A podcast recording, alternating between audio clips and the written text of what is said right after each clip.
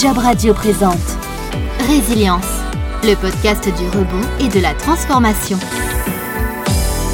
Sabine Marba. Jean-Baptiste Vénin, bonjour à tous et ravi de vous retrouver dans ce sixième épisode déjà de Résilience, le podcast du rebond et de la transformation.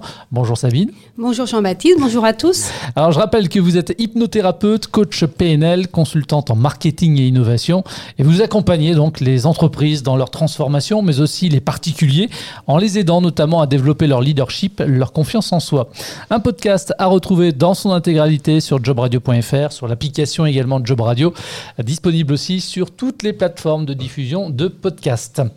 Après avoir identifié nos croyances limitantes pour mieux les vérifier, donc les contrôler, pourquoi pas en créer d'autres pour avancer, dans ce nouvel épisode, nous allons apprendre qu'il faut apprendre à communiquer, savoir communiquer pour mieux rebondir, pour mieux avancer. C'est ça l'idée, Sabine? Oui, tout à fait, Jean-Baptiste. On croit qu'on sait communiquer parce qu'on parle depuis qu'on est petit, mais en fait, c'est pas la même chose. Sabine, si on apprend à parler, on n'apprend pas en revanche à communiquer ou à bien communiquer surtout.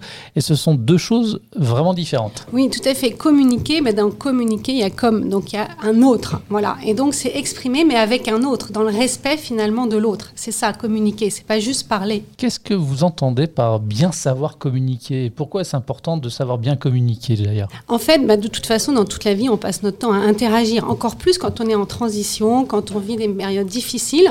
C'est faire passer un message, c'est dire oui, dire non. Par exemple, j'entends développer son réseau quand on est en transition.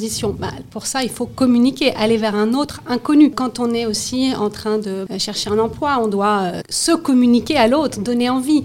Quand on est aussi en entreprise, quelquefois en transition, on doit négocier quelque chose, on doit euh, faire entendre sa voix. Voilà, c'est tous ces moments-là où en fait, de toute façon, on a besoin des autres. Alors communiquer pour dire quelque chose, tout le monde sait faire, enfin normalement. Euh, il fait beau aujourd'hui, il pleut dehors. Mais communiquer pour donner son point de vue, c'est tout à fait autre chose.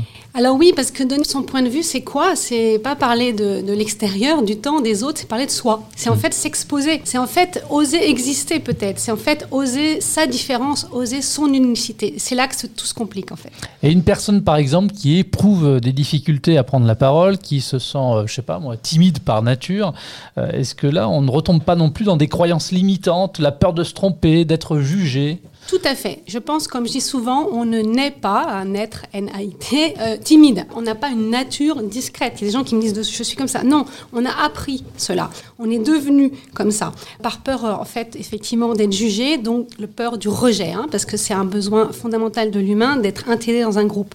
Donc en fait, voilà, c'est tout ça qui se joue quand on communique. En entreprise, dire oui à tout, euh, c'est aussi un refus de communiquer quelque part. La peur l'emporte sur tout le reste face à certains managers, par exemple? Oui, tout à fait. Moi, j'entends parfois les gens qui me disent oh, moi, j'aime pas les conflits. Donc, en fait, euh, ça veut dire quoi? Ça veut dire que je vais dire oui à tout, mais si je dis oui à l'autre, même quand je pense non, en fait, finalement, je dis non à moi-même. Donc, c'est vraiment cette idée que euh, en entreprise, par exemple, c'est très intéressant euh, la communication parce que on voit bien. Moi, je me souviens d'une histoire quand j'étais jeune euh, d'une assistante qui était très désagréable et on avait du mal à aller vers elle pour lui demander quelque chose. Donc, vous voyez, donc alors il faut oser, il faut bouger.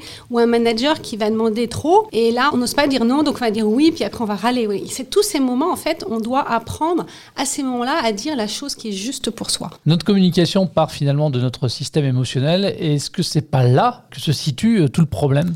Tout à fait. C'est pour ça qu'on a parlé d'avant des émotions, parce que les émotions, elles sont partout, comme je l'ai déjà dit. En fait, quand on communique, on communique un point de vue, et c'est un point de vue qui est relié à notre système émotionnel. Donc, euh, il est relié à toutes les expériences qu'on a eues de communication finalement précédemment, et toutes les bonnes communications, et aussi les mauvaises communications. Donc, tout se rejoue en permanence. Et tout ça, finalement, j'ai envie de dire comme d'hab, ça nous ramène à l'enfance et à notre éducation. Oui, tout à fait. En fait, la communication, on peut dire qu'il y a beaucoup d'impuissance apprise hein, euh, face à l'autorité dans la famille, à l'école. On a pu avoir des expériences où on a osé dire quelque chose et on a eu un retour de l'environnement. Ça peut être, si on dit, moi, comme je dis quelquefois, les enfants, euh, je reviens de l'école tout petit, j'ai appris un nouveau mot. En fait, c'est un gros mot, je ne le sais pas, je le dis à table et par exemple, je peux me prendre une baffe. Et ben voilà, par exemple, ça, vous comprenez qu'il y a quelque chose qui se passe dans le système qui dit Ah, je me suis exprimé, Je pensais dire un truc sympa et paf, j'ai quelque chose de désagréable. Ça peut se reproduire ensuite à l'école. euh, je dis quelque chose et puis euh, tous les copains se moquent de moi parce que c'était voilà là ou là c'est difficile. Hein. Ou alors ça peut être effectivement euh, ben, en entreprise, j'ose dire quelque chose et puis un jour on me dit non mais c'est pas ça du tout. Voilà. Vous voyez, c'est ce genre de choses qui font que le système peut se dire oulala, s'exprimer, c'est un peu désagréable. Alors, il y a aussi la façon dont on perçoit le monde et il y a le monde tel qu'il est euh, vraiment. Et ça influe aussi, j'imagine, forcément sur notre manière de, communiquer. Oui, tout à fait. Dans cette communication, on peut euh, avoir des expériences où on va se dire que l'autre est euh, dangereux, est désagréable, il est hostile. Voilà. Et donc, on va imaginer effectivement que le rapport à l'autre dans la communication, c'est finalement plutôt un conflit. Alors que, en fait, finalement, c'est pas un conflit, c'est deux visions du monde, c'est deux besoins différents. Et on, doit finalement changer cette manière de voir l'autre. Et en, en, la changeant, on va changer notre rapport à la communication avec l'autre. Et puis on va pas se mentir, bien savoir communiquer, c'est aussi obtenir plus facilement ce que l'on veut pour soi ou pour les autres. C'est ça en fait, c'est normal, on ne on peut pas être autonome 100%, on a besoin des autres. Donc ce qui est important dans la communication, c'est d'avoir conscience à la fois de mon besoin derrière une communication, derrière une demande, derrière une interaction avec un autre, qu'est-ce que j'attends de l'autre, et finalement aussi en même temps de se poser la question de quoi a besoin l'autre, et pour arriver finalement à une communication, comme on en parle beaucoup, hein, de gagnant-gagnant.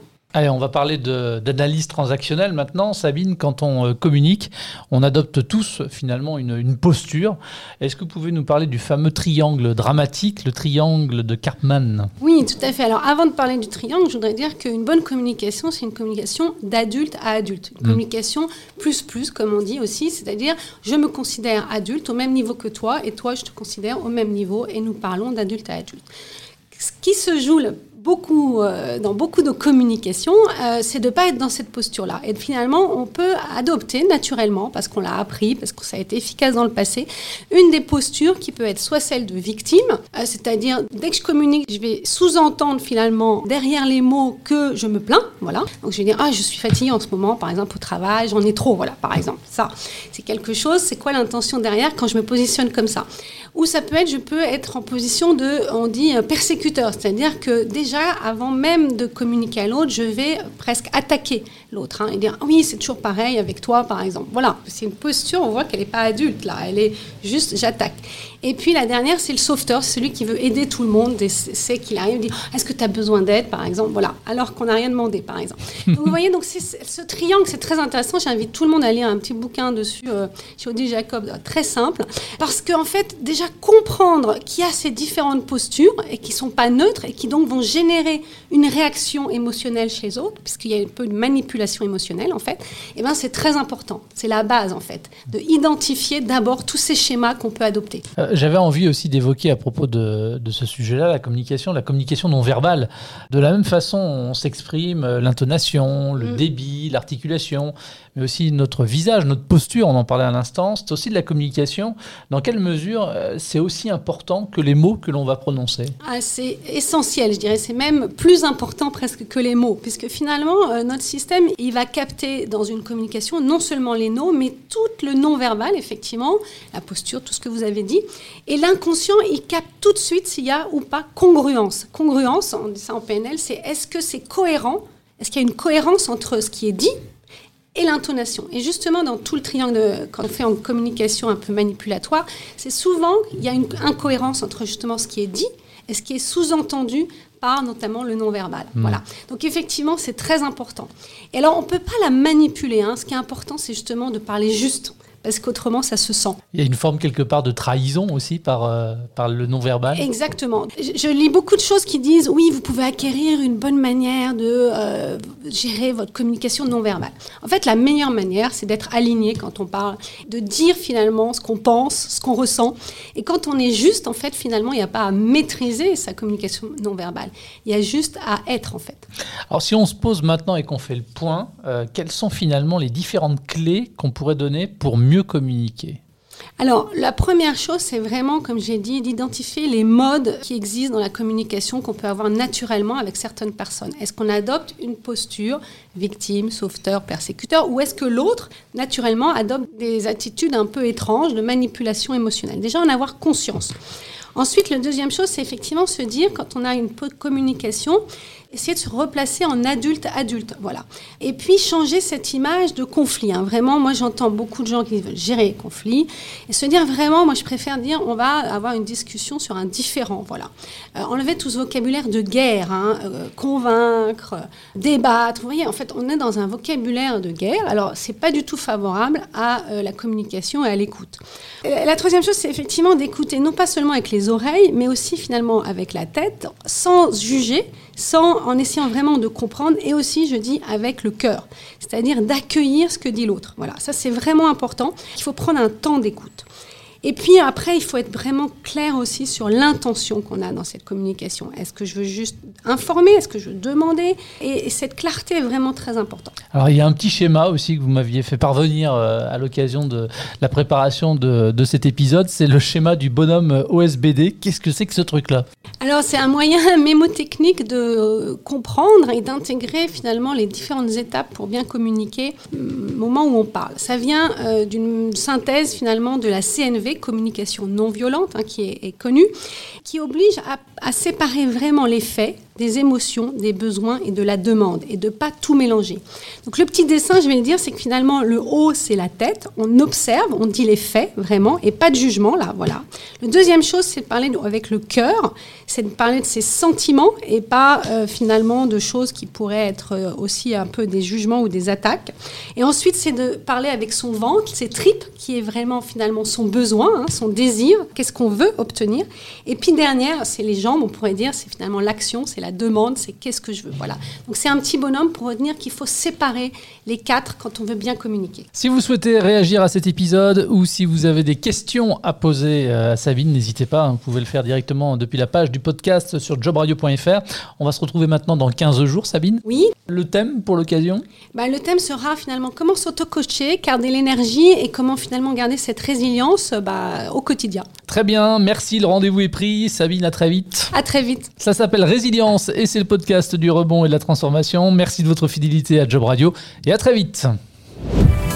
Job Radio vous a présenté Résilience, le podcast du rebond et de la transformation.